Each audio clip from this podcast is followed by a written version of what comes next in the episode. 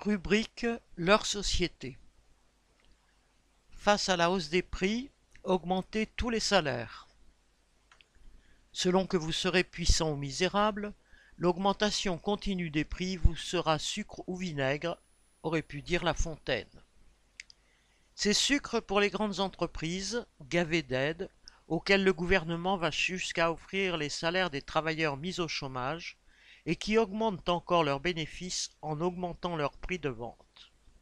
On le voit pour l'automobile, l'énergie, le grand commerce, etc.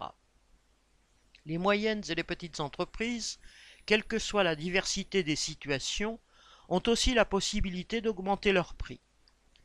Les salariés, les pensionnés, les chômeurs, les retraités et toutes les familles populaires ne peuvent que constater le blocage de leurs revenus et partant la baisse de leur pouvoir d'achat. Le gouvernement, quant à lui, annonce des aumônes, bouclier énergie, ristourne provisoire sur le litre de carburant et, promis pour l'été, un chèque alimentaire de 50 à 60 euros par mois pour les familles nécessiteuses. La prime d'activité est, elle, censée compenser les trop faibles salaires, rémunérant les temps partiels et les CDD trop courts, l'APL est censée aider à se loger, etc. Malgré tous ces prétendus bienfaits, des millions de familles restent dans la panade. Elles s'y enfoncent même toujours plus, et ont le sentiment que ces mesures ne sont pas faites pour qu'elles en sortent, mais pour qu'elles y restent. C'est exactement ce que veut le gouvernement.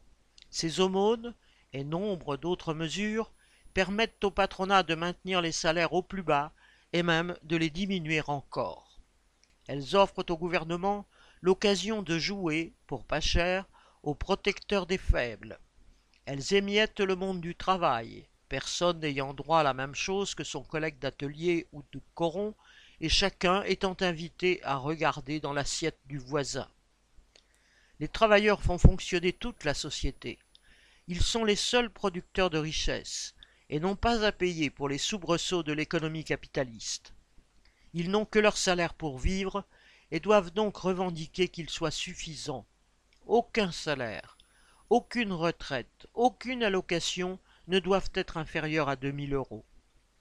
Tous les salaires devraient être immédiatement augmentés pour rattraper le blocage qui dure depuis trop longtemps et être réévalués au fur et à mesure que les prix augmentent. Cela ne doit pas dépendre de la charité publique ou de la bonne volonté gouvernementale, mais être payé entièrement et exclusivement par le grand patronat. C'est bien pourquoi cela ne pourrait être arraché que par une lutte puissante, générale, comme le furent celles de 1936 et de 1968.